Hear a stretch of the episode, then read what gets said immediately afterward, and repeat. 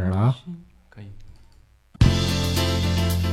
最前沿的数码资讯，最真实的产品体验，给你第一手的震撼爆料，聊你不知道的内幕消息。从科技到生活，从现在到未来，欢迎收听大型胡逼侃谈节目。村口电台，你值得拥有。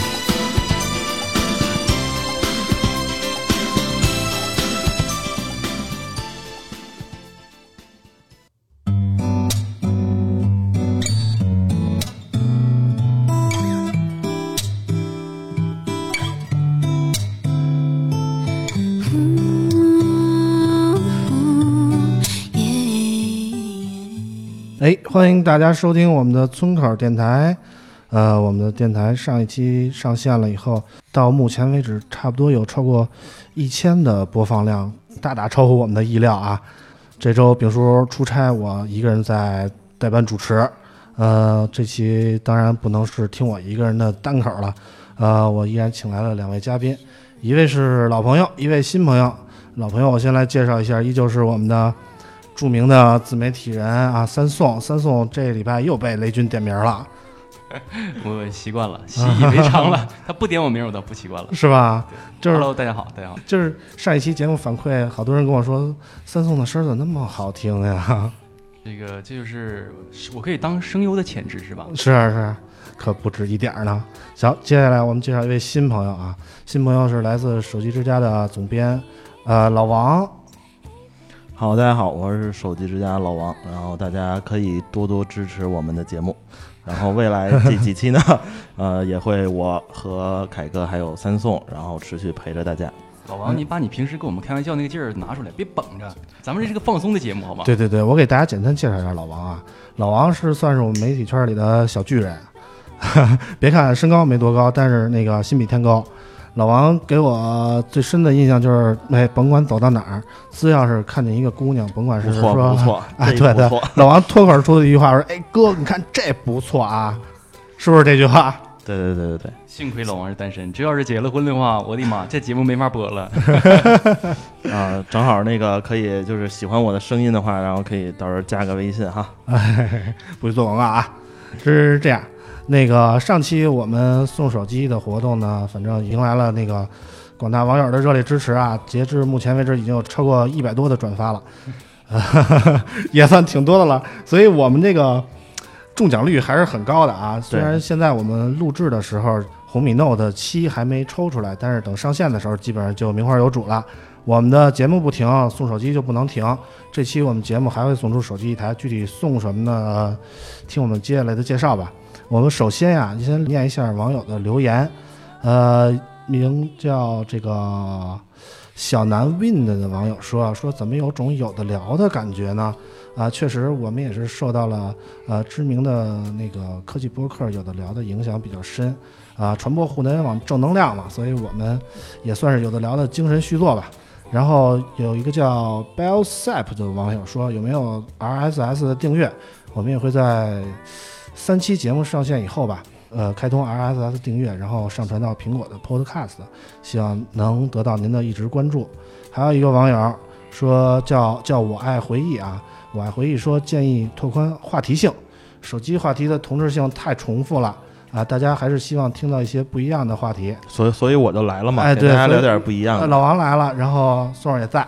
我们今天就给大家聊一点不一样的话题。其实我觉得，其实我觉得啊，凯哥，这个咱们这个节目真的是有一种让我啊有一种这个返璞归真那种感觉。哎，怎么这么说呢？对，你看为什么我为什么这么讲呢？哈，就是呃，今年就是我只是说今年手机厂商发布的这个东西频率越来越快。嗯，然后给咱们给我给我个人的感觉就是。啊，我们生活节奏也变得很快，嗯，尤其在咱们在北京这种一线城市，节奏快。那你看咱们这个节目就是每周定时定点儿，对。然后我们聊的话题呢也是非常自然，对，就是给人给我的感觉就是啊很放松，至少说让我有一种很享受的一种状态，对，愿意把我这一周的这个所想跟大家来进行一个分享，对，我觉得这是咱们节目其实最大也是一个最好的一个一个地一个地方吧。对，宋这时候有什么新的想法吗？我看你发起了一个话题啊，叫大家如果有机会换到自己现在的手机。啊，换什么？呃，结果大家出人意料的回答是小米六，这个你有什么看法？这个可能一方面我这边粉丝可能小米的偏多一些，第二就是说可能这款产这款产品从这个用户体验的角度来讲，可能真的是不错，因为这个你你你回想你会发现，大家并没有说小米五啊，或者小米二 S 啊，或者说这个这个小米小米八或者什么什么样，更更多的说小米六，那也就是说这款产品以当时的角度来讲。它的这个这个前瞻性，或者是它的这个优化，已经做得非常好了，给用户留下了深刻的印象。对，小米六还是非常经典的啊。老王听过我们节目吗？啊，听过了上一期，感觉怎么样？嗯，比较拘谨，有点矜持。你看你现在不也很拘谨吗？对对对。等那个稍稍许热身之后，然后给大家聊一点那个电视台电广播电台不让播的。哎呀，今天的节目可劲爆了啊！我跟你说，不听后悔。今天我们要聊什么话题呢？今天我们的话题是。科技圈背后的故事，哎，你可能平时看的什么手机发布会呀，或者接触的产品啊比较多，评测之类的，但其实你不知道这背后有许许多多不为人知的故事。今天我们就来分享一下。谁先来？凯哥一说这话题，我突然我脑子里边第一个蹦到的，其实就是最近魅族刚刚分享的一个消息，就是已经十六年了啊！哇，我突然感觉弹指一挥间呀！对啊，十六年一个人都长大了，可不嘛。所以说一个厂商比我岁数都大，一个厂商这个到现在，我觉得。经历的这个东西，可能咱们有的聊。嗯，老王有什么看法？对于魅族？呃，魅族，我了解的不太多啊，但是给我的印象就是，魅族在前两年跟小米还是一个平起平坐的这么一个地位。对，然后。过了三十多场发布会，对对对，然后车马费真的是收的这个信封鼓鼓的，主要是魅族让我认识了很多歌唱界的明星，你知道吗？老王一来，直接就啪把那个泡沫，把这张纸就给捅破了。车马费对对对，这个。有必要说的这么明吗？对，车马费可能大家不太明白车马费是什么东西。这个车马费其实，在很九几年、八几年，就是老编辑的时候，就是因为每天这个稿件啊很多，然后请这个编辑去发布会，编辑都不爱去，一没有钱拿，还耽误时间。然后呢，后来就是象征性的给一百块钱、两百块钱车马费，就让编辑打车的钱。对对对。然后，但是发展到现在呢，就是。你像主营业务收入了，对吧？那倒不对，这这像像这个三送这个发布会跑得多，这一天拿五个信封问题不大。哎呀，这个你看直接说到这个了，其实没有。你看我一天三到五个，老王愿意夸张。嗯，其实也没有，主要是大家活动多。那说实话，如果说我这个时我这个时间如果不放在去。参加他们的活动，我可以创造出可能更多的价值。再加上说，如果说咱们的交通通勤打车来回，像机场这么远，来回就二百块钱至少的。可不。然后再加上如果说我们自己开车的话，你还要加油，还要有这个过路费啊，中午还要吃饭。其实你说车马费，对，真的能剩多少钱？就是个辛苦钱，就是真的是个辛苦钱。咱们还是我觉得还是接着聊回魅族啊，聊回魅族和小米。老王刚才说句话，我觉得我特别有感慨，就是魅族和小米之间这个这个这个话题，其实咱们绕不开的。嗯，就是之前魅族你会发现一个问题，它可能是近代的互联网手机厂商的一个引领者。嗯，因为它第一个做了这个社交传播、社交运营。嗯，这个叫呃那个时候叫 BBS，就是这个论坛。对。然后这个可能中间出现了什么纠葛，比如说呃，这个黄章和雷军之间出现什么事儿？对对对。然后这个说这个谣传说这个雷军在这个这个得到他的灵感之后呢，自己做了一个更大的这个社会化营销，就是做这个。对，我听说当时雷军就是先抱着 MIUI 的这个想法去找到了黄章。后来因为什么就就就没进行下去？对，不知道这个黄章办公室还 有没有给雷军准备好他最爱喝的可乐。其实这个我这里边我我个人觉得啊，这个有句话叫“成者为王，败者寇”。咱们现在说的话就是可能说啊，魅族你这个这现在就不行了，所以说你当时策略是错的。嗯。然后小米现在行了，这个你小米就是对的。其实不完全见得。嗯。你会发你会发现一个问题，就是小米现在咱们。不可避免的一个东西就是，它现在也遇到了一个瓶颈，增长的瓶颈。嗯无论是它分出了一个全新的子品牌，还有这个它的这个产品的策略，还有一些它等等的一些东西来讲，都是给外界报了一个信息，就是它的增长已经遇到了一个瓶颈。嗯再想拓宽用户的话，那它怎么办？嗯其实，如果是把这个角度换过来，比如说此时此刻魅族今天成了，嗯那局面会不会另外变成另外一样？比如说魅族今年变成小米这个体量，它会不会遇到这种增长瓶颈这种问题？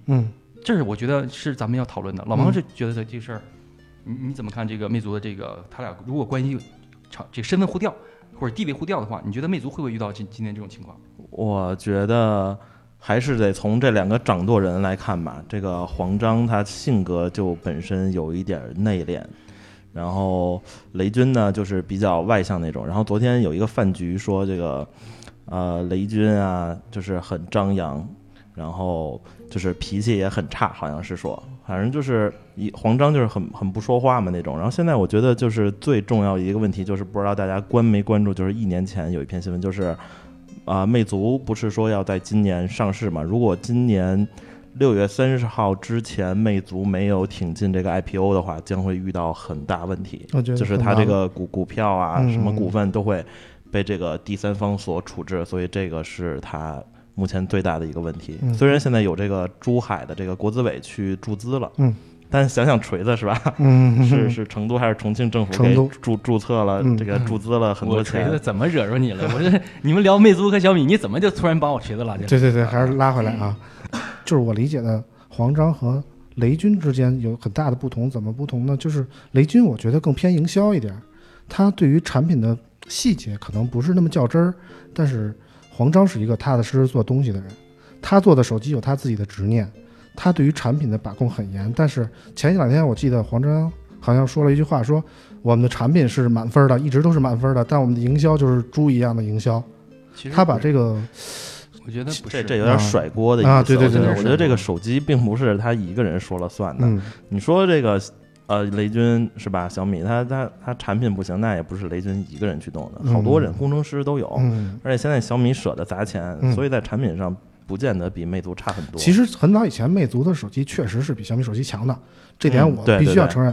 就是魅族手机从设计方面，还有那个它的审美取向上，比小米原来最早的时候要强不知道多少倍。可是小米手机就是你会感觉，从小米六之前，每一代手机都变化很大，就是基本上没有什么自己的延续性。对。但是魅族一直传承着一种家族式的设计，但就是到现在，魅族变得没有个性了。而小米渐渐的，就是其实比较丰满了。这样对于家族式这个设计，呃，我觉得魅族可能吸取了这个手机厂不是汽车厂商的这些灵感，比如说大众，对吧？家这个说 的 好听点，套娃的有点贬义了。说的好听点叫这个家族式设计，说不好听点就是一个套套娃，买一个这个这个最低配的一个这个大众宝来，可能。不注意看的话，可能就是一个辉腾或者是辉昂这个级别。大众只有一辆车嘛，就是高尔夫。对对对。但是其实说说这个凯哥刚才说的也真的是比较对啊，就是呃小米呢是从这个开始的时候就是以这个综合最高的性价比取胜。对。然后它对于手机的外形设计呢，确实是没有一定的传承。比如说一代和二代，小米一和小米二差了好多，就是外形跨度跨了好多。然后小米五和小米六可能又差了好多。对。小米六到小米八又差了好多，你会发现。你在这个身上，就是在小米手机的身上，你找不到前一代的影子，太多的影子。比如说以最近的小米八为例，嗯，明明是带这个小米八和小米九，就是小米八为例，嗯，小米八和小米九，你会发现有传承吗？嗯，就是背部弧度，我觉得还是有一点的。但是正面的刘海儿明明带着这个三那个 Face ID 三那个三 D 的这个这个人脸识别的，为什么就给去掉了呢？你给我一个理由。对，就是感觉可能是。呃，指纹识别就是屏下指纹识别越来越成熟了，觉得没必要加入那个刘海儿。那你当时为什么要加入呢？你看苹果当时是一个趋势，但是你看苹果呀，苹果就是已经更新了两代了，嗯，iPhone Ten 和 iPhone Ten S 系列，对吧？所以所以苹果不行了。呃，没有说，我我一直不会觉得苹果不行，我只是觉得苹果它过于保守，因为它太体量太庞大了，体量太走错一步就不行。所以说，它宁可像三像之前的三星一样，我稳中我稳中求胜，但是我不会说。把不成熟的东西提前用出来，嗯，这我觉得是苹苹果最好的地方。对，然后，哎呀，我可能说的话题有点多哈，嗯，然后这个咱们刚才说到这个魅族可能遇到的这些问题，我觉得。一是说产品产品行，但是我觉得行是行在魅族 M X 四之前，嗯嗯，M X 一、M X 二、M X 三，我觉得都不错，嗯，真的是都不错。但是你会发现 M X 四之后，他们可能内部的策略变了，嗯，或者说他们主要是几个领导人之间可能有些博弈、内斗。您说这个魅族内斗很厉害，每个公司都有内斗，是但是魅族是唯一一个把内斗。公公开化了，让大家都知道啊，我们就是不和。家丑不可外扬这种事儿是在中国一直都有，所以说这个爆出来，大家就是吃瓜就好，是吧？就是这件事。其实可以说一下，就是你你就是你们两个觉得为什么魅族就不行了？哪一方面？这话是应该我问你的，你知道吗？那我不想当这个坏人，你知道吗？就是我我问过很多人啊，很多人就说就是魅族没有抓住高通这棵树。嗯，不是不是不是，我觉得是，这万年打造这个联发科打磨打磨打磨，一直是联发科，别人都已经上了八系。我我我个人魅族到到十六还是十五才上这个。八系列的，我个人觉得啊，这东西你与其说它没有报通报上高通这个大数，不如说黄生自身出现了很大的问题。你翻一下早期的历史，他之前为什么用不上报不上高通这个大数？就是他不想像别人一样给高通缴这些专利费啊，或者说这个所谓的这个加引号的所谓的这个流氓行为，嗯，他不想要这种东西，所以说他报上了三星。当时三星每一代的新处理器都会给这个魅族国内厂商唯一一家，可是三星的基带不行。对啊。但是不行归不行，至少说它就是它一直没有那个，当时没有双卡双待嘛。对，但是它一直得有几个东西，它的这个 CPU 处理能力真的很强。嗯。然后呢，它的屏幕基本上都是三星的。咱们说的就是说不好听点是三星边角料给咱们国所有的国国内手机厂商。但是魅族用的手机是三星边角料中的非常好的产品。包括魅族最新的 Note 十六也强调了很多的部件都是由三星来定制的。对，所以说到现在魅族都。与其说它没有报上高通这个大树，我倒是觉得前瞻。前瞻力和他的眼力、眼界没有达到这个。毕竟黄章是吧？这个是是小学毕业还是初中毕业？这不能不能以学历论英雄啊！这个这个不是以学历论论英雄，就是在这个行业里，你你的眼光，你看多远？眼界。对你，你看到十年以后和看到两年以后这不一样。嗯，对的，是这样。这句话我特别认同。就像就像说，咱们现在这个好多用户对这个。研发产品有一定的误解，嗯，比如说啊，今天苹果出了这个，比如说啊，今天苹果出了刘海，恨不得明天手机厂商他就想让全都跟进，存出来传出来一个这个刘海。但是事实上，如果说大家在同一起跑线同时来做这东西的话，你从产品备料，再从这个下单，你再从这个技术积累，对技术积累研发，你要把这个就堆解决堆叠问题，解决各种各样的问题。对对，我我们没有做过，但是我觉得小半年得出来了。对，没有说那么快的。对，所以说眼界现在主要还是靠供应商嘛。对，眼界真的能决定你未来能走多远。嗯，凯哥你怎么看这个东西？呃，我觉得魅族最开始给我的感觉是外观设计特别漂亮，但是魅族呃发展发展了几代以后，就觉得看的有点审美疲劳了。当大家都变得与众不同的时候，魅族还在强调它的外观设计，还在强调它的怎么说呢？就是最新的 Note 十六是强调的是 MOD 这个概念。可是 MOD 这个概念，呃，玩 PC 游戏的人可能都懂啊。不知道大家玩没玩过这个最近流行的这个《生化危机二》复刻版啊？就是里昂的衣服给 P 没了，就看一个穿着小裤衩的里昂在那儿打丧尸，还有光着膀子的克莱尔哈。还有什么之前那个什么把 CS P 成龙珠那种？哎，对对对，就是魅族可能强调这些细节的东西，但是大家感受不到。对对，老整那些有的没的，就是我是希望就是。都都咱实诚一点，对吧？对对对，给用户点实惠。你老整这些，这个叫什么？锦上添花永远不如这个雪中送炭。哎，对对对，大家需要的是什么？就是一个综合性能很强的、性价比高的，或者说外观有一定设质感的、设计感的东西就够了。而魅族其实那感觉越来越跟不上时代了。对，反正他之前出那新机，我是不推荐。购买啊，全是塑料。然而，我们今天抽奖送的魅族十五还是很好的啊，极具性价比。这个与其说它的这个外形方面出了问题，其实不如说它的品牌建设和它的渠道出了一些问题。嗯，就是咱们以以这个最近，咱们可以实话实说啊，过去的这个几年，OPPO 和 vivo 的这个畅销的这些手机，嗯，咱们平心而论，他们的配置其实是不行的。对，就是跟同价位的比，他们的配置是不行的。对，但是为什么他们能卖的这么好？嗯。品牌建设的好，对，再加上它渠道铺设的好，对，那就我就其实魅族最早线下店铺的是最多的，是。远比 OPPO、vivo 要强，对，但后来慢慢就没落了。对，问题就是它是怎么没落？那不还是跟它的这个战略和它眼光有关系吗？嗯，咱们之前聊的时候都说啊，深圳有三大厂，嗯，魅族排第一，当时是魅族、OPPO 和 vivo，嗯，还有金立啊，但是金立咱不说了，嗯，对，魅族那个排第一，但是你会现在你会发现。好好的第一个你怎么就没了呢？嗯，这个你除了产品本身之外，嗯，是不是跟你的这个战略，或者是说你的这些策略、领导层的一些勾心斗角啊，或者什么东西有关？包括你说管理方式、家族式风格，这东西是不是有关？我觉得这东西太太值得聊了。但是咱们今天一一下聊不完这么多。对，我觉得这个像老王刚才说的也对。如果说只从产品层面来讲，给我雪中送炭，我不要锦上添花。嗯，这话说的特别对。嗯，主要是现在智商机 太多了。呃，我说吧，这个这个。呃，我觉得魅族从什么时候开始这个重新回归到大家这个也视线当中，就是从 M X 开始那年疯狂的发手机，嗯，但是也是从那一年开始疯狂的落寞，嗯，就是那年，就承认吧，嗯嗯，可能稍晚点儿在魅族那个后面还有一个什么 Pro 六 S，那个其实是还从那儿开始往下断的，不是。从 M X 开始是呈现了一个趋势，虽然说销量上去了，但是你会发现它产品创新力已经不足了。对这些细节咱们就不揪了啊。对啊，我觉得魅族有一个很高的起点，然后也经历了一段疯狂发展的时期，但是慢慢的就就是因为内耗，因为可能说资金链供供应不上了，跟不上，所以就慢慢的就跌入了低谷嘛。反正魅族有魅族的不行，然后其他厂商也都借着这个势头。呃，大力发展，呃，希望魅族越来越好吧，也希望能够各大厂商之间有一个良性的竞争，就是希望魅族越来越好，希望那个越来越多的厂商能共同把这个市场做大，赶紧，而不是说几家独大。对，是这样的，赶紧从这个市场份的份额的 other 变成前五、前六，对对吧？好，聊完了这个小米跟魅族啊，我觉得跟咱们这个题目还是不太不太贴。咱们一开始聊的小米和魅族。嗯，大家其实多多少少都知道一些这些内幕，咱们聊一些大家不知道的内幕，好猛料。哎，对对对，接下来我们就聊聊这个这个厂商啊、公关呀和这个媒体之间的关系。你说的这个公关 是那个一会儿咱们去找的那公关吗？你这个本性又暴露了啊！不是啊，真的，老王说这话真的是不是白说的，因为好多就是网友一不知不说一这个不知道情况，就是啊公关啊不知道以为就是。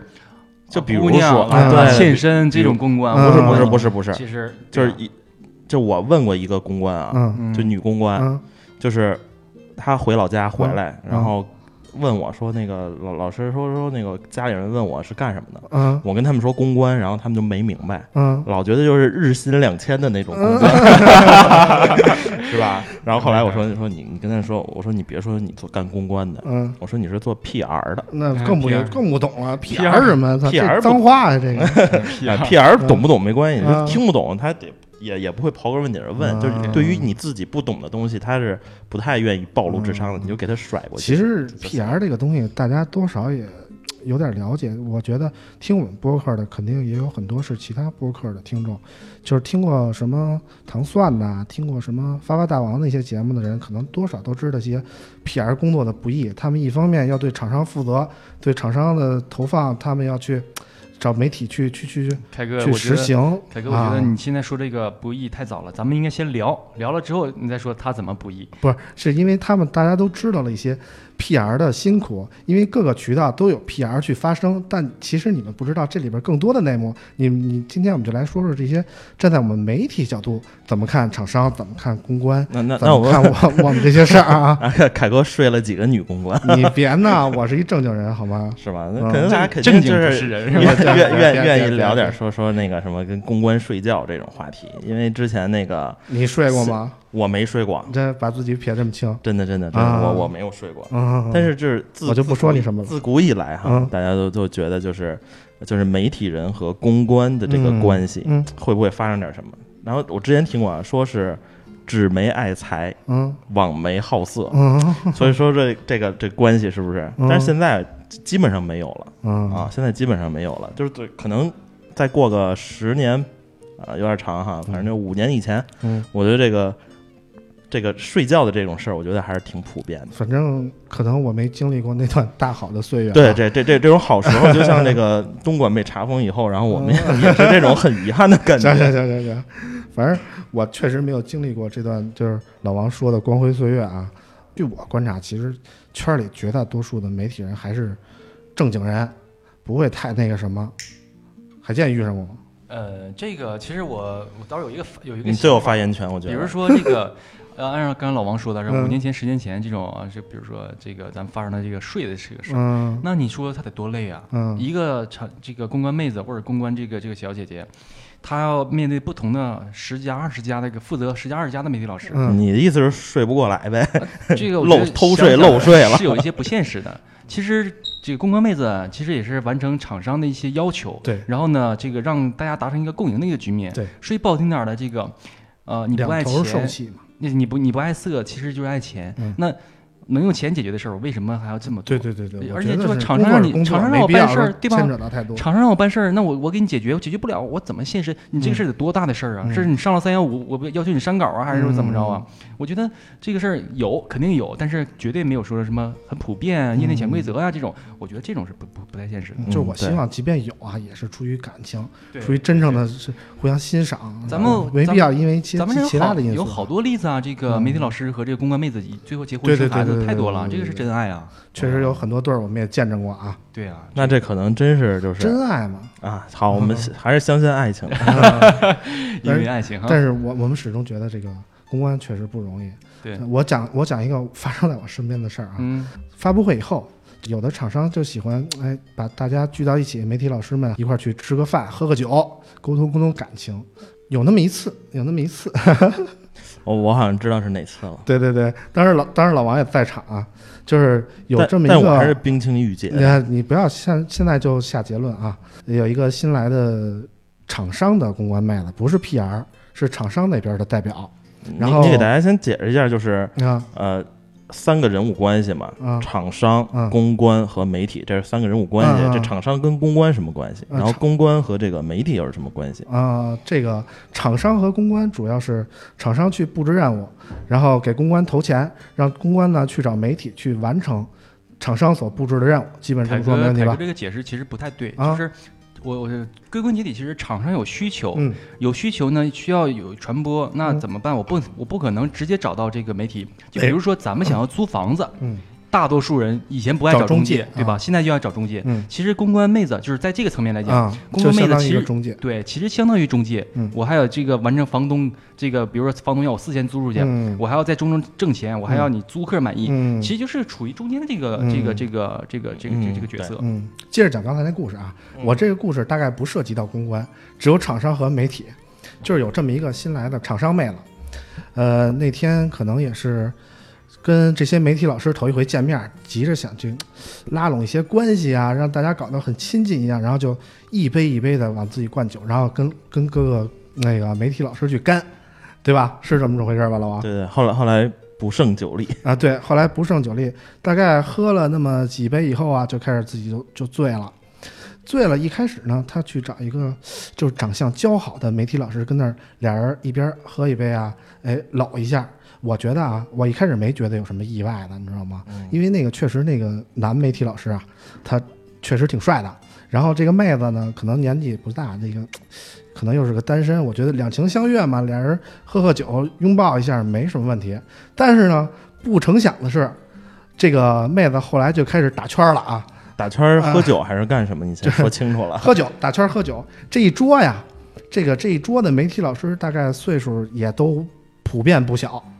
普遍不小，但是这个妹子呢，每干一杯，哎，就跟这个媒体老师去去去拥抱一下。我我看都有一坐腿上了，就是你听我说呀，一开始啊，拥抱其实没什么，因为这个这些岁数大的媒体老师们可能也都吃过见过了，就是没觉得抱一下抱一下吧，还能哎趁机卡个油什么的，觉得还挺高兴。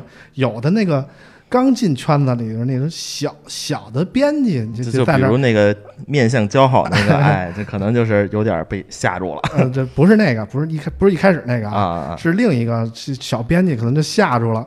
但是到我这儿呢，我是这打圈的最后一个。你把我怎么给略过去了？你你在我前面。对啊，我是非常冰清玉洁，就是没有让他得逞，对吧？我觉得这我的立场还是很坚定的。你把自己撇这么干净，合适吗？合适，合适，合适啊！就打圈打到我的时候，我是最后一个，就坐你腿上了。我琢磨，我琢磨着，这这妹子怎么着，就是死乞白赖抱一下也就得了，这赶紧就完事儿就完事儿了。说实在的，我不爱参加这种酒局，你知道吗？但是呢，妹子到我这儿，啪叽往我边上一蹲。就不走了，你知道吗？然后两个胳膊趴我腿上，脑袋搁搁胳膊上，然后就开始跟我说：“哥，你你不喜欢我陪着你喝酒吗？哥，哥你不高兴吗？” 弄得我弄得我当时倍儿尴尬，你知道吗？我真是没经历过这样的场面啊！我操，我当时就整个人都想横着出去。这个你们聊的话题太过劲爆，我我觉得这个当时最劲爆的这个。细节就很多忽略了，就观众想听点这个不一样的。然后你说说细节，细节就是我是整个这一桌里见证人，见证人，同时我是没有被他抱，也没有被他碰的一个人。为什么呀？他嫌因为当时我跟你打赌，我说他肯定到我这儿，他抱不上我。为啥呀？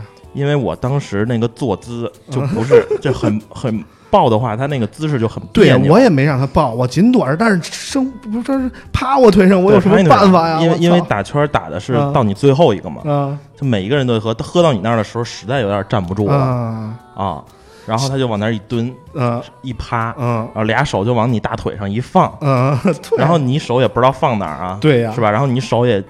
就手足无措，你手里就很就手里没有东西，尴尬的时候，你手上就想拿点东西，然后你手不也就放他肩膀上了吗？这种，并没有啊，并没有，广州广大听众一定要相信我的人品啊。对，反正这个姑娘可能就是急于表现啊。其实我也拉一下关系，毕竟是。可能是职场新人嘛，就是想在那自己的领导面前表现一下自己怎么有亲和力啊，一下融合进去。其实咱们自己说啊，说真的啊，你会对这种产生好印象吗？我没有，并不完全没有好印象。如果是我，如果说我宴请了这个大多数人的情况下，如果说请了十个人，我不会像这样打圈的这个来是吧？所谓的用这个这个打圈来沟通感情。嗯，其实咱咱咱们大家都是成年人，都喝过酒。嗯，谁谁有几个人醒了酒之后能干什么的？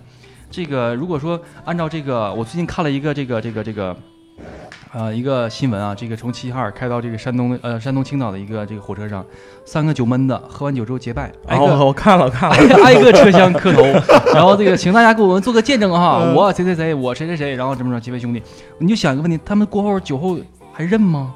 我靠！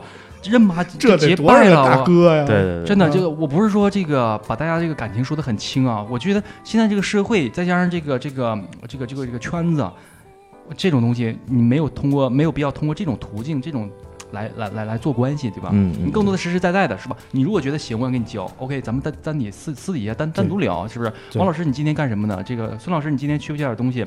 我虽然不一定给你钱，但是要说我问到了，我关心到了，这个关系拉到位了。你就靠酒哇？真的，我觉得工作还是工作，没必要说男的就跟你结拜认兄弟，女的就跟你这认大哥。我觉得就就就像说我说句不好听点的，像你们你们都在职哈，不在，像我这已经离职了。我看见太多的 这种，自己说这么惨啊！我真的，我是我我有挺多感悟的，就是我看到太多的这种啊。之前我在这个这个这个网站的时候，这个做做做做做这个这个主编的时候啊，一个张口一个宋宋老师怎么怎么的，你今天你有需求你说话，怎么怎么我都能满足。然后现在这个虽然我出来了，虽然说这个我有这个一些其他的这个影响力的这种，但是人家不认这个东西，或者人家我不 care 你这个东西啊，说话半天不回了，嗯，我就想这个关系嗯挺好的，至少给我上了一课。虽然我自己知道之前知道，但是亲身经历到了。还是还是有有一些这个感悟的，嗯，挺好挺好，这样我我还挺年轻，这个提前经历挺好的。怎么说呢？就是以前很多东西都是媒体这个属性赋予我们的。是的。当我们真正自己走出去的时候呢，就会发现其实个人的力量还是渺小的。是。是我们希望能够通过我们这个电台的一点声音呢，能。将将我们的声音传播出去，传播正能量。哎，对对对，让更多的人了解到这个圈里的一些真实的事情，也让那个大家对于手机啊，对于这些数码产品有一个更深的认知吧。但是你刚才说说完女公关了，但是不乏有一些媒体啊，是属于那种哎好色的，对对对，这个这个什么人都有，我是很见过的，就喝点酒就不知道自己姓什么那种，太多了，是吗？就有一次啊，同一个厂商。但这次是公关公司了。啊！这公关公司就请几个就是啊网站的主编啊，然后行业的专家喝酒，然后可能大家平时都很熟了，就是可能就是因因为那个公关公司的那个啊大姐，嗯，干了这行得有十年了，十年以上了，然后就一起喝酒嘛，然后喝喝喝喝挺多，然后我当时也喝不少，然后呢坐在那个女公关旁边的这个两个老师，这手就开始不老实了，真的。亲眼所见啊，啊，然后这手就不老实，就开始搂。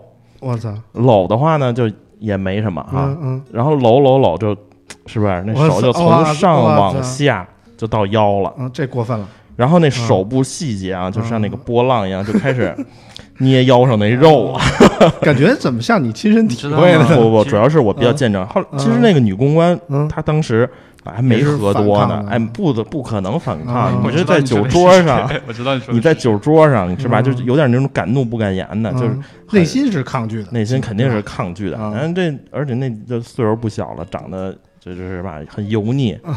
那反正就是进一步就没什么。其实说真的，你说大家都不小了，然后呢也都是成年人。嗯。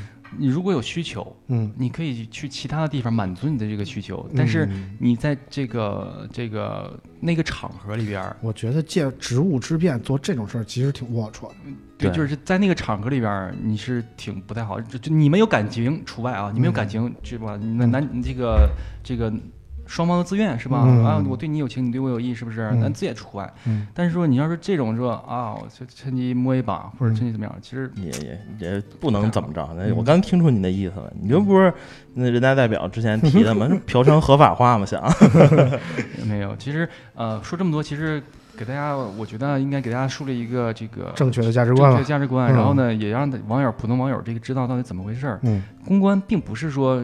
啊，完全都是这样，就是那样啊。嗯，其实更多的是完成厂商这个下达的任务和这个满足媒体的一些需求，达成两边共同的一个角色，呃，共赢的一个角色。嗯，然后其实公关妹子、公关这个不无论妹子还是说这个哥们儿哈，嗯，都是挺不容易的。嗯，你说有一场手机发布会，他们得从发布会前三四个月，对，到发布会之后的前一两个两三个月收尾，忙前忙后，这得小半个小半年进去了。对。这还只其中一个项目，真是起早贪黑，对吧？其中一个项目，你要说其他的项目加起来的，这得多，这得多长时间？多少手机发布会？你挣多少钱？你就我应该给你五万块钱，嗯，那你天天这么累，劳心劳力的，对，你挣的是多了，但是你没有什么时间自由，对，有多少人不敢辞职，不敢出去玩的，就是公关妹子，真的是太多了。而而且现在很多公关妹子就是太忙，就单身啊，啊，这是啊，就是也挺寂寞的，他们。有的时候，而且你会发现一个问题啊，真的，他们都挺寂寞，寂寞的，就是昨天晚上就有一那个华为发布会嘛。哎呀这一下暴露公关公司了。重新来，昨天来，昨天昨天晚上有一个发布会，昨天晚上有一个发布会，然后就是交稿挺晚的。就发布会之后，他们会需要就是汇总媒体这些链接，就是这文章出来。然后我这个文章出的比较晚，嗯，因为我这个人这么磨叽。嗯，有饭局啊，然后那个不爱干正事儿。我本来就是比较拖，然后拖到十二点呢，我说啊，给你别，他说别着急，我们挺晚的。我说我每天也挺晚的。他说你挺晚的，那干嘛呀？我说我失眠呀，两三点才睡呢。他说那那个我我也失眠，我晚上可以那个找您聊天。我说这是吧？这是其实他们就是也就是为了哄你高兴，其实就怕你黑人家这产品，对不对？你这一不高兴了，啪大笔一挥，然后人家怎么向厂商交代，对不对？啊，也有也有这，反正就是挺忙的，他们圈子也小。对对对，其实说这么多啊，就是甭管是厂商、公关还是媒体，都有好人，都有坏人，不能说一小撮儿哎人的行品行不端呀，就带坏了这一一大大片的对对对，对吧？虽虽然我我不敢说我是好人，但我至少不坏。嗯，我信了，反正是。这样行，刚才我们说了半天这个，呃，酒局啊，就是大家可能觉得，操，那你们这个天天媒体跟那些厂商们混在一起抽烟喝酒的，你们报道的东西能信吗？呃，我说一下我的观点啊，其实我就直接说结论吧。嗯。其实我我还是先抛这个观点吧，不要别把别咱别把咱们妖魔化，别把厂商这个太个过于干什么。嗯，其实媒体呢，为什么叫媒体？其实就是一个媒介嘛，中间的一个作为一个这个发声源。嗯，这是媒体，媒体应该起到一个监督和这个什么样的一个作用？监督和曝光的一个作用。嗯，其实这是媒体的最要最开始的初衷。嗯，这个大家都没有反驳和都没有错。嗯，但是呢，哦，我们得为现实考虑。我们必须要为这个这个活下去，对我们必须得活下去，必须得给大家开工资。如果说连工资都没有的话，我们连办公场地都没有，电脑买买不起，平子机都买都都这个没有的话，我们怎么样做内容？对，这其实是一个悖论。对。然后之前的时候，其实我们的这个生存其实比现在这个环境好太多了。嗯。厂商直接买硬广，嗯，我们直接在你们网站上挂两个大大广告，嗯。一月给你多少多少钱，或者按年给你多少多少钱，按流量给你多少钱，这样的话呢，对于内容的这个干涉呢极少。嗯，但是呢，你会发现现一个问题，现在呢，这个我们的流量没有那么多，改套路了。对，硬广没人看了，因为因为你的网站点进去人就比较少，我们的硬广没有什么效果，那我们怎么办呢？嗯，那通过你们的内容输出，我们来买软改软文了。对，这就是其实我们现在转变最大的一个情况，对吧？那说来说去，其实就是啊，那这其中我们到底涉没涉及到钱？这个钱来怎么？怎么来交割？其实这是咱们要聊的话题嘛，对吧？对对对，我的想法是，之前老罗跟王自如那场辩论嘛，老罗就有一个重要的观点，就是你王自如收了七家厂商的钱，你怎么说你客观中立第三方？对不对？所以说，现在王自如自己做了一个这个十万人的评测俱乐部。这个评测俱乐部呢，是呃，只有在十万人这里边，我们内部的一个评测。嗯，入我会，我可以跟我可以给给你看我们最公平和最公正的这个评测视频。对，他之前的那个模式呢，其实是也做的没有那么好。他他这个，我我不是针对他，嗯，就现在很我我针对谁？我也不是针对谁，就是有有一句话说啊，就是一个媒体或者自媒体啊，你。拿用户或者厂商一方的钱，你都是属于良心媒体。但王自如这有点两边都拿钱了 啊，这样打击面有点大吧？对啊，你看他又收用户的钱，又收厂商的钱。这一点，这个我要替王自如洗白啊，这个洗白换引号。嗯，其实这个跟老罗跟之前跟他撕逼有很大关系。嗯，就是你会发现一个问题，我说的直白点，用户没有一个是忠诚的。嗯，有多少人之前挺王自如，我挺你怎么怎么样怎么怎么样的。辩论之后，然后王自如你就是个傻逼，然后这谁谁就是个傻逼。我觉得啊，如果是王自如这个以他自己的心态来讲，他心态已经发生变化了。你们不是骂我吗？你们不是说我是狗吗？你们不是说我是这个各种这个这个啊不良心怎么怎么样吗？OK，行，我有这么多用户，我就拿你们赚钱。我觉得从他的立场和角度来讲，嗯，我拿你们变现，拿你们赚钱，我的手段是什么样？其实没有错。嗯，我的最终目的就是赚钱。其实，对，咱们说的最好听一点，就是最不好听点。你如果说大家不想问了为赚钱的话。你开小卖店，你开一个这个小卖店或者超市的话，你把你敢把这个所有的成本降到最低，我只给除了给员工发工资，呃，运营成本、门面成本之外，我不加一分钱的利利润吗？你不敢，那你还是挣钱的。对，那么商人的本质，或者说咱们这个赚钱的本质，就是没有几个是挺着腰板的，嗯，都得是跪着。厂商也是这样的，嗯，你说厂商他敢不敢把把量把这个定价定到最初的成本价？他不敢。那你说？他只不过他他的内容没有说出来，咱们所谓看到这个看到这个厂商公布的手机什么什么报名成本呐，这个那个成本呢，那是给你看到的。对，真的大真正的大批量的，比如说我定下你两亿订单，对，那成本还有优惠，对对吧？那只是给你列出零售价单价而已。对，这些东西太多的这个花花肠子，太多的内内幕，咱们是没有办法把它说的太明白。对，我们其实也是这个媒体作为这个商品推广的其中一环。对吧？我们可能有时候起到一些监督的作用，有时候起到一些推波助澜的作用，但总的来说，我们也只是其中的一个小零件。我觉得吧，这个收不收钱这种事儿，我觉得就是大家都得活，是吧？嗯，很多人在我微博或者我的文章底下说，这小编又收钱了，又收钱了，怎么怎么地。嗯，那我属于比较刚的这个性格，嗯我就直接，你他妈才是小编，我是总编。不不不，我我就直接在底下说，我说啊，我收钱了，两百多万呢，是不是？就是这样。其实，但是谁？我觉得这个肯定就是说，当过编辑的说，谁敢说一分钱没有收？对对对对。其实大家大家都是为了活着嘛。其实收钱呢，就是咱们也别把自己的这个标榜说的那么高，或者是排放力的那么。我从来不说我们客观中立第三方。我想说的其实就是，任何人都可以来做这个东西，做这件事儿，你可以收钱没问题。但是我可以帮你。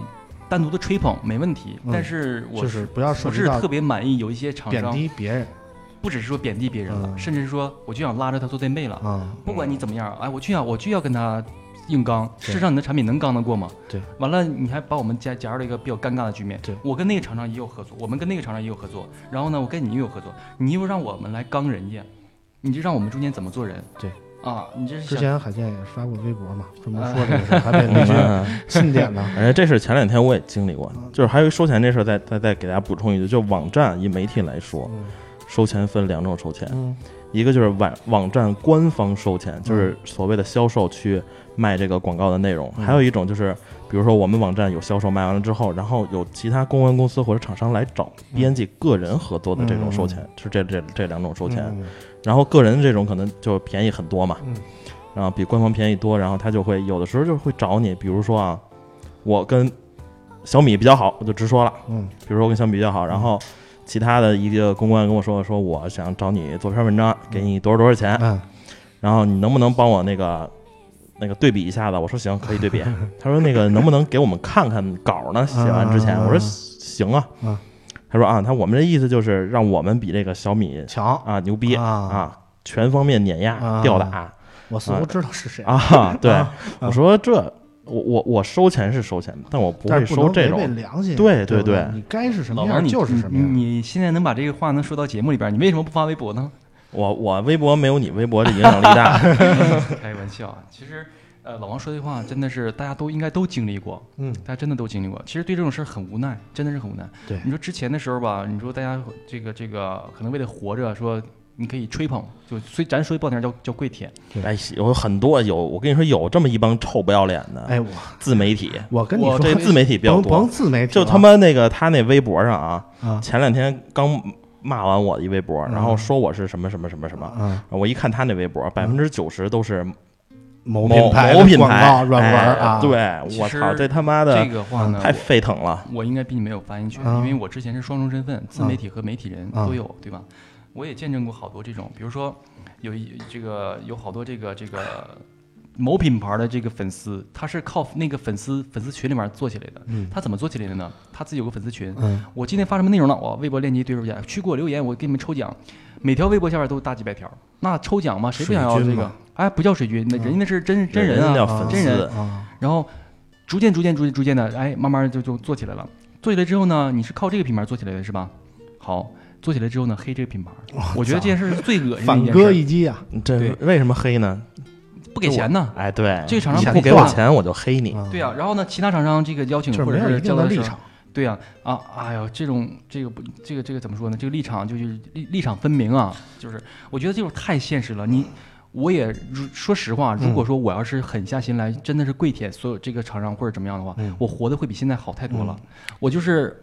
我们还是有底线的。我不能说我有底线嘛，我可以，我我我我我没有否认过我收钱，但是我收的钱一定是在不昧良心，没有我挣的钱是干净的。不不，我没有说挣的钱是干净的，我没有越过那条那条红线的，嗯是真的没有越过那条红线。其实我总结啊，手机圈其实还算好的，汽车圈更。你知道，汽车圈我不太了解啊，就是这礼拜我去那个上海参加 AWE 嘛，就是那个家电展。家电展，哎呦，家电圈的这帮。所谓的媒体老师们真是，哎呦，都是岁数大，臭不要脸，你知道吗？呃，他们一般都是哎以平媒啊，或者说传统媒体居多，就是报纸、杂志这种。哎，对对对，基本上不会出什么原创的内容。然后呢，厂商呃发布会完了，啪甩甩出了一个通稿，你就看这个群里啪啪啪啪啪的，就是往上甩通稿啊。通稿的链接什么这那的，哎呦我操，一个字儿都不带改的。还有那什么呢？我我见过最最牛逼的是什么呢？这大哥有一大哥啊，就是通稿甩，就通稿的一模一样嘛。通稿他一般都给你五到六个标题，大哥连那五六五到六个标题 都他妈给复制上了。这他妈智商 我是有点问题。不是那个不是大哥，那位是大姐。而且而且而且家电圈还有一个，他们有好多就那么一两个、两三个人的网站，你知道吗？就是每天什么也不干。就是跑会，跑完会就发通稿，而且还全媒体覆盖，舔着脸给给他们的厂商看去。一看他妈阅读量三个四个，我操！我这样我我他妈都不好意思发出去，真的是哎。不过最近有也有好多自媒体，嗯，不也翻车了嘛？就得被扒料什么的。其实你就是微博这块儿是传播量比较大的，像这些自媒体啊，他们就比较抱团儿。嗯，但我知道海建他是。呃，自成一党，其他 KOL 自媒体人是哎是自自留一党。他是我我了解他，我跟他认识很多年了。他是属于那种就是，咱们就开始互相吹捧了哈。不是，是真的。他他有很多这个就是稍微有一点火的这个呃自媒体或者叫 KOL 吧，然后总想蹭我们送，嗯啊想一起怎么怎么样。但是他就是平时见面就打个招呼，不会做太深的这个深交啊，不会深交。啊，他是 能这话把我一下立到了这个，他他是比较能保持一个高度，这这这也是我能比较欣赏他一点。为什么我在自媒体圈就是混不下去，混不下去，对吧？因为我我这个人就是得罪人比较多，尤其是自媒体。就之前有有一件事，你这么急于把自己洗白吗？之前有一件事，就是一个自媒体，然后我跟他在对微博上对骂了，然后找了一帮 KOL 骂我，把我那微博都他妈骂成金威了。我跟你讲这个。呃，微博呢，这尤其自媒体有几个提升热度的方法，一个是抽奖，第二个呢就是撕逼。嗯，这是我最烦的一个，就是我之前早期的时候，因为我小，我没有说撕逼啊，我只是觉得有件事儿我看不惯，但是这个人我不会去撕。嗯，但是呢，现在好多人就是没有底线的这种人，反正是微博嘛，是吧？我也不露脸，我就是骂你，你就是个傻逼。嗯，但是呢。呃。不只是他自己嘛，他会有一个小群体，比如说今天啊认识的几个几个几个几个这个媒体 QL 老师，然后我们拉个小群，这拉个小群啊啊，我我跟谁撕逼了，干谁，夸发个一百块钱红包，大家帮我转一下，完了这帮人就是。啊，带拉布拉发不了一百块钱，他们发十块钱顶天了。对对，然后就是带拉布拉的说的这种啊，所谓说好像立场坚定，事实上看你笑话的这种微博，就一转发，哎，这么地，你竟然就是傻逼。他们大家都这样，为了几毛钱，什么事儿都干得甚至让我跟你说句实话，这里边有好多人就就是网友，因为我不能说网友现在素质不行，就是网友的那个。阅读成本是很高，还是阅读成本很高？他们不会把文字看全。对，有一些 KOL 撕逼撕你的时候呢，他特别有意思，就是他截你一张图，嗯，这张图呢，不管你是夸还是骂，还是说有没有毛病，他就是这张图啊，断章取义，假装说啊，我我把这人晒出来了，我这挂他了，挂狗了，挂狗了。对啊，事事实上网友不会看你那张截图里边的内容是啥，他会 只会看你微博那条文字怎么评论的，这就是导致了一帮人跟风，你知道吗？就是好多人。啊，就这点我特别的无奈，就是你你哪怕你了解一下前因后果，你再理性站队行不行？没没办法，很多人都这样，我也这样。其实我就是属于那种看热闹不嫌事儿大的。老王，你知道，这越热闹越好，反正是我有热闹看，你们撕的越激烈，我越开心。老王，你知道我这么多年，我一直保持着没有一个好的传统，就是一直保持一个这个比较，我个人认为是坚定的一个东西。你知道是什么？就是无论我看到任何的新闻，我都要查找一下新闻源，稍加核实一下。就是这样的，因为我觉得，如果说你自己都不核实的情况下的前提下，尤其是外媒那些东西，对，你自己的不合适情况下，你真的是往往会造成一些困扰。比如说你这张图，我就比如说我就我一我就是一个比较刚的一个网友，我就说你这张图哪来的？嗯，呃，不知道啊，网友那个爆爆料，把爆料人把爆料人给我爆出来，给我说出来，要不然你这消息怎么来的？啊，那个爆料人要求什么玩意儿？那你告诉我这东西我怎么信你？对，一问你一般你问到底，你啥都不知道，你就回不回答不上来。所以说，你的回答是新闻源是。The Word 外媒 The Word 啊，或者谁谁谁厂商谁谁曝光的？是林斌呢，还是说这个沈艺人呢，还是说这个谁谁谁？嗯，对吧？你把这些东西弄明白了，他们是在什么情况下说的？什么这个这个语境下说的？对，你都搞明白了。但现在像三宋这么深究其中的哎出处的，确实不多了。反正我这不是单反拍的，你这个就这这太明显了，这。好吧，其实不不能说这个，我只是说，呃，即将听咱们节目呢，可能有一些好多好多人看咱们的工作比较好，天天飞来飞去哪儿都能飞。嗯，你想入这一行，可以入这行没问题。但是我一我给你一个这个建议，就是一是说坚持住自己的一个这个底线，这个底线呢不是说不收钱，而是说你不能越过那条红线。对对。第二就是说，你一定要把所有问题搞清楚了。你可以为了这个运营你的号，把你的这个热度炒高，但是。做号做内容的前提一定是把内容源这个核实清楚了，你别发一些假消息，那样的话就变成了最早期的版的这个今日头条了嘛，对吧？我们还是希望每个文媒体人啊，就是能尊重自己的职业，做到无愧于自己的良心，对吧？我们这个话题差不多，然后再总结一下，刚开始就是现在就是无论是媒体还是自媒体，就是我们写的文章，嗯，到底能不能信，能不能看？哎，对，能不能看？我觉得。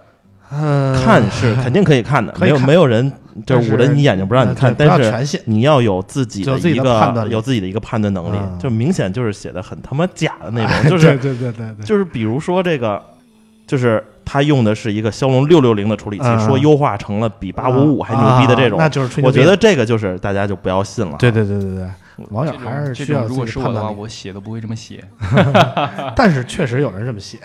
对，不能否认那个不是说了吗？之前是是是哪个呀？是用的一个什么处理器啊？然后说比八三五强，然后然后那个两个数值一减，就那个那那种文章我是真看过，看完就很很笑的那种，之前很有意思。行了，觉得今天聊的话题行，还是聊的比较开放啊。这是一到说到爆料，反正大家就停不下来，根本停不下来。我觉得太多料了。咱咱们里边资深的十多年以上是吧？不资深像我这种，凯哥已经干了十多年媒体，并并没有，并没有。我是一零年，今年我六年，我六年。哦，那我我我比较长，我是一零年就就你最资深了。要不你经历过那个光辉时代呢？也没有，也没有。这个那会儿还是小编呢，就没有机会去东莞。这个话题其实就是咱们从咱们嘴里聊的话题，其实太多了。一年一个月发生点什么事儿就太多了。对对，我觉得这咱们说的这些就是肚子里还只是皮毛啊，然后再深一点的，我觉得要说出来就不够，这咱们都够不十回都不够抓的了。对，反正聊到这个话题，大家就说不尽的话题啊。呃，我们今天就先聊到这儿，以后我们有机会再再接着聊这个话题，好不好？嗯，好，每周我们也会更新。行，那今天的节目就先到这儿，然后记得去我们的微博转发我们的微博，参与手机抽奖的活动，预告一下下期。呃，知名的科技女主播来自皇家评测的伊娃会来到我们的节目。呃，我们喜欢伊娃的朋友可以期待一下。好，我们今天的节目就到这儿吧，大家再见，拜拜，拜拜，拜拜。